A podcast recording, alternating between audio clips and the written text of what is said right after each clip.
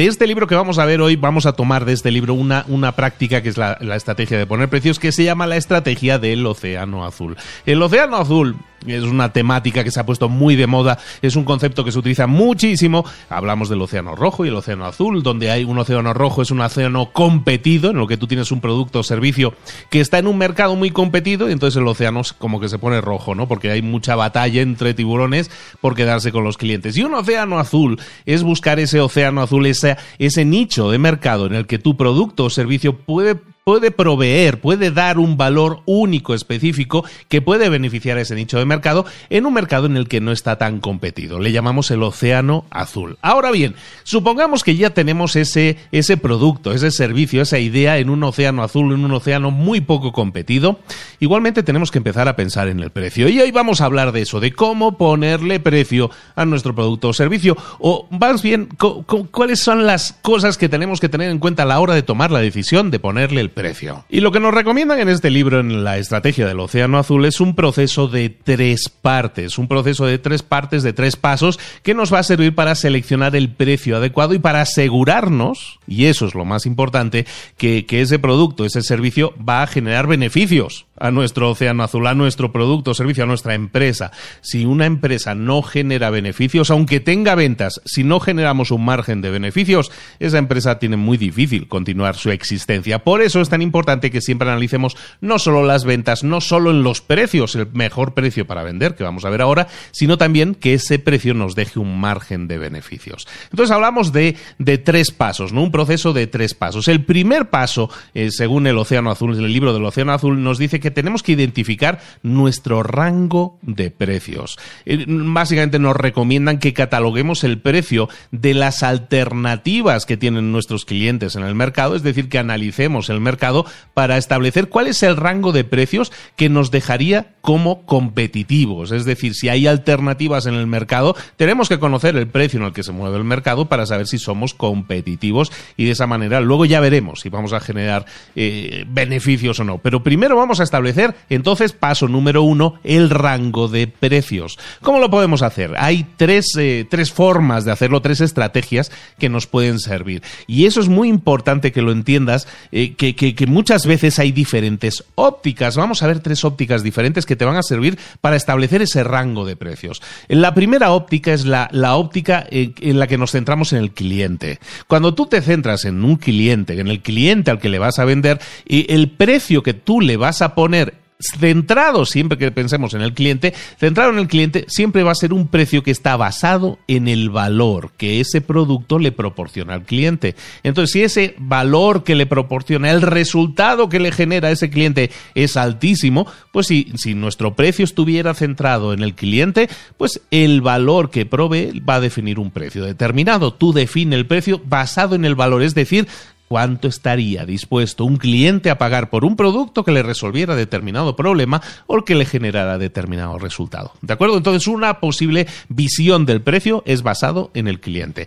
Otra posible visión del precio es basado en el vendedor, basado en ti como vendedor del producto o servicio.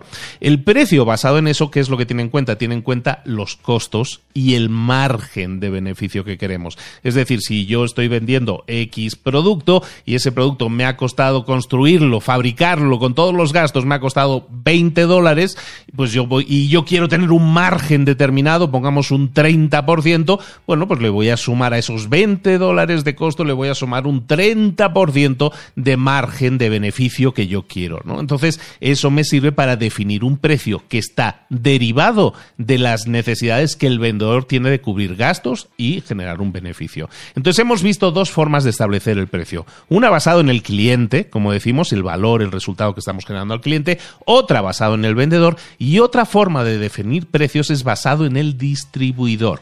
Eso funciona muchísimo para productos, sobre todo físicos también. Es un precio que tú defines basado en lo que le va a parecer más atractivo a un distribuidor. Imagínate que tú vendieras galletas, entonces quieres que tu distribuidor, el supermercado que va a vender las galletas, encuentre tu producto súper deseable. Cuando un distribuidor lo encuentra deseable, cuando le deja un buen margen, cuando es un margen de beneficio interesante también para el distribuidor.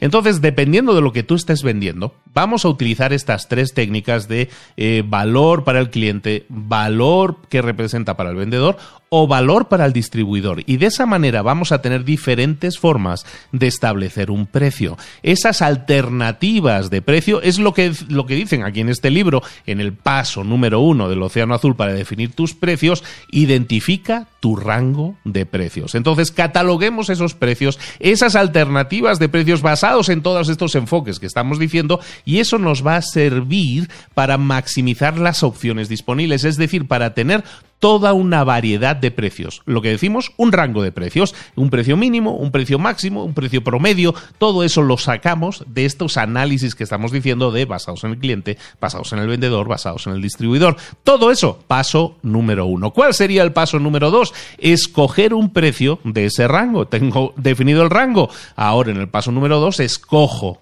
¿Cómo voy a escoger el precio adecuado en este rango de precios? Si yo sé que mi producto lo puedo estar vendiendo entre 30 dólares y entre 70 dólares, ¿cómo escojo el precio adecuado? Podría hacerlo por un tema puramente matemático, ¿sabes qué? Me voy para el medio y escojo ese precio. Eso podría ser una opción. Pero en el libro del Océano Azul nos dicen que una vez tenemos identificado el rango de precios, nos aconsejan seleccionar el precio basado en dos condiciones, basado en dos características.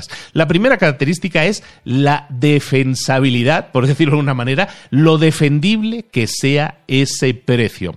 ¿Qué significa eso? Que muchas veces tú tienes un producto o servicio y ese producto o servicio es tan único, es tan difícil de imitar por tu competencia que entonces es muy defendible por tu parte. Entonces, si un producto es defendible, como dicen ellos, es decir, es, es difícil de imitar, es algo que tú puedes defender como propio, como característico de tu, eh, a lo mejor es porque tienes una patente, es porque una propiedad intelectual, por lo que sea, porque tiene una serie de ventajas tu empresa que las otras empresas no tienen, entonces tu producto se convierte en difícil de imitar. Entonces, esa defensibilidad, esa ser defendible de tu producto, básicamente te permite ir hacia la parte alta del precio.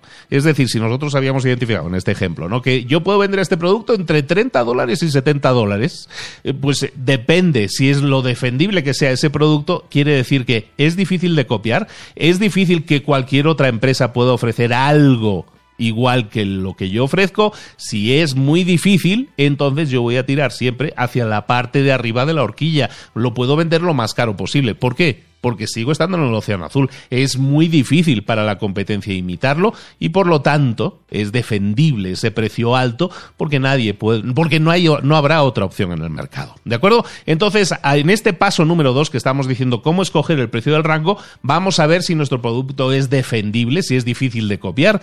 Y luego, la segunda característica que nos puede orientar a la hora de escoger un precio es la escalabilidad. La escalabilidad de un producto, las economías de escala, que se suele ya hablar normalmente, si os suena el, el concepto, una economía de escala significa cuál es el costo por unidad según yo voy incrementando el volumen. Y eso así dicho, pues suena como un poco técnico, pero es muy fácil de entender. Si yo fabrico las unidades de lo que yo venda de una en una, ahí no hay una economía de escala. Lo que me cuesta hacer una unidad es un, costo fijo, ¿no? Porque me dedico solo a una cosa. Pero ¿qué pasa si yo pudiera eh, escalarlo? Si yo pudiera construir 10, 20, 100 unidades a la vez, crear 100 unidades a la vez. Probablemente mi costo por unidad bajaría. ¿Por qué? Pues porque a lo mejor puedo comprar, si fueran materiales, pues podría comprar unos materiales más baratos porque estoy comprando un monto más grande. Entonces, todo eso nos lleva a las economías de escala. Es decir, el costo por unidad desciende, decrece, cuando nosotros incrementamos el volumen. Y eso es muy interesante a la hora de definir el precio, porque entonces si yo sé que tengo una economía de escala, que yo puedo construir, fabricar, crear ese producto en escala, es decir, muchas copias, eso me permite poner un precio más competitivo. No poner un precio tan alto, poner un precio más competitivo quiere decir más abajo, porque, porque sé que si vendo mucho y el precio bajo lo va a hacer más atractivo, yo puedo hacer una economía de escala que es yo sigo teniendo un gran margen de beneficio porque tengo una economía de escala. Eso es una forma de escala, ¿no? Estamos hablando de, un, producto que sea defendible como paso uno y como paso dos son, son, las escalas. Una puede ser la economía de escala y otra puede ser la escalabilidad que me producen las redes.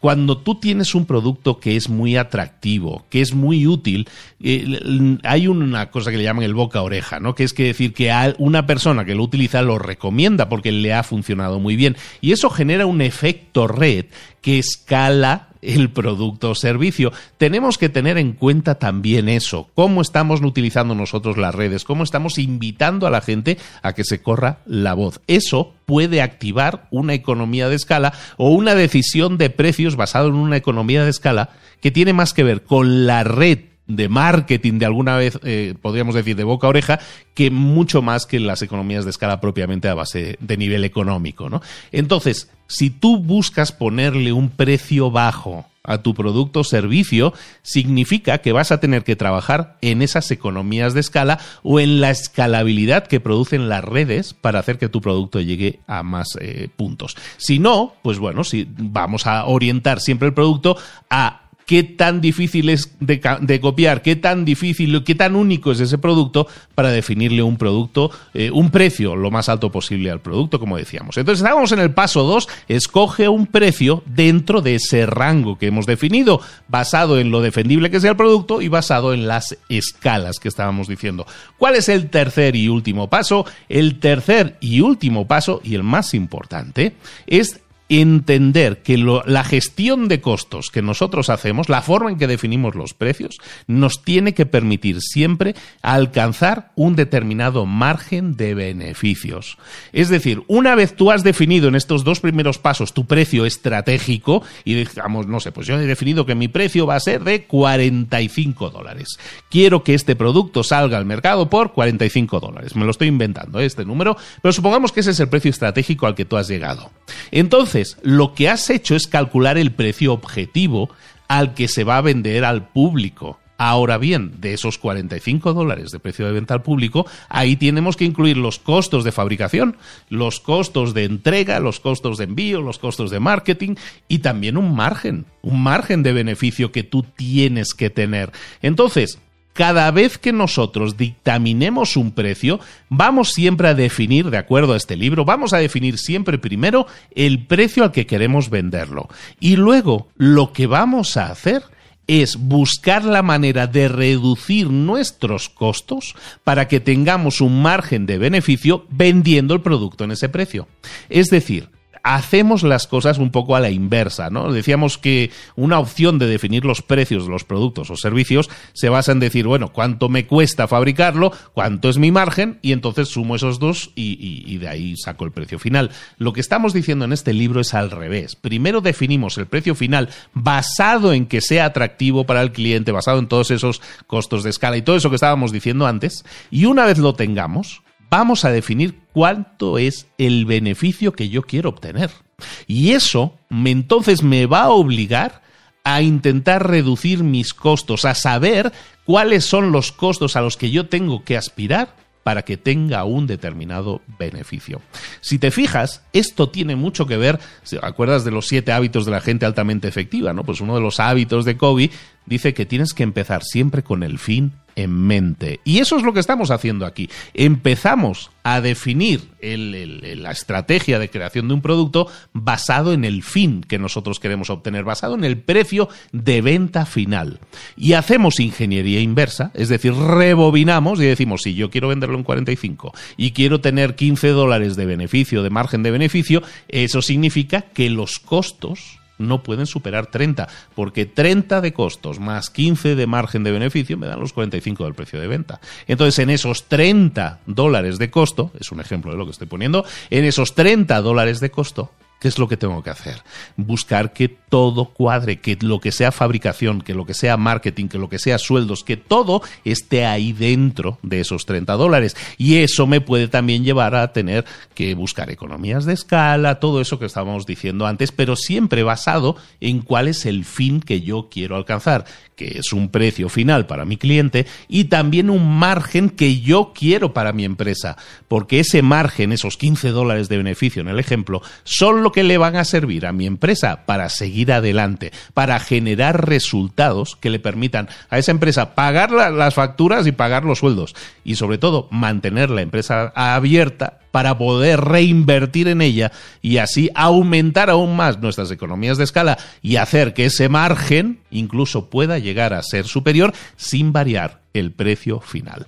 Hoy hemos estado hablando de precios, de establecer precios de forma estratégica. Hemos tomado como ejemplo el pricing, la forma de poner precios que nos dicen en la estrategia del Océano Azul, y espero que te sirva para ver ese, ese cambio de paradigma, ¿no? De empezar con el fin en mente a la hora de definir el precio de salida y entonces trabajar para reducir los costos y de esa manera poder saber que puedo llegar al mercado en un determinado precio, con unos determinados costos y sobre todo con un determinado margen de beneficios.